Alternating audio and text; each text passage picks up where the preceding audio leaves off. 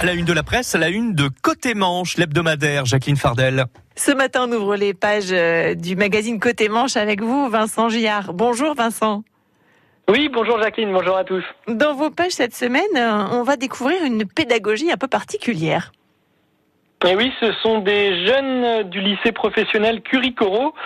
Ce sont des lycéens qui apprennent leur métier de technicien d'usinage en construisant des châssis de voitures à pédales.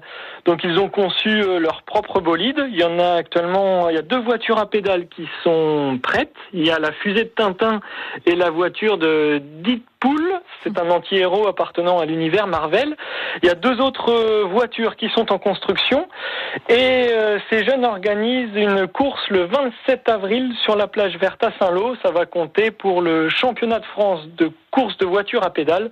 Donc vous pourrez découvrir les créations de ces jeunes. C'est très sympa. On est allé à, leur rencontre cette semaine. Donc à découvrir le 27 avril. Et puis on monte à bord d'un autre euh, véhicule aussi, dans un camping-car, à la rencontre d'une esthéticienne.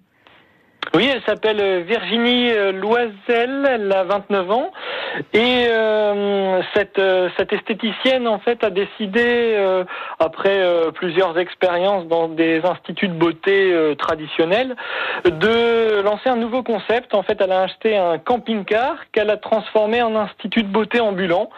ça s'appelle Envie de beauté et elle se déplace alors soit au domicile des, des clientes, donc avec le camping-car qui permet à la fois de créer de la proximité sans les déranger dans leur euh, dans leur intimité et elle peut éventuellement, si vous ne disposez que de 30 ou 45 minutes euh, sur l'heure euh, du midi, de venir avec son camping-car sur le parking de votre employeur. Si jamais vous avez l'autorisation, c'est possible également pendant la pause repas d'avoir des soins beauté.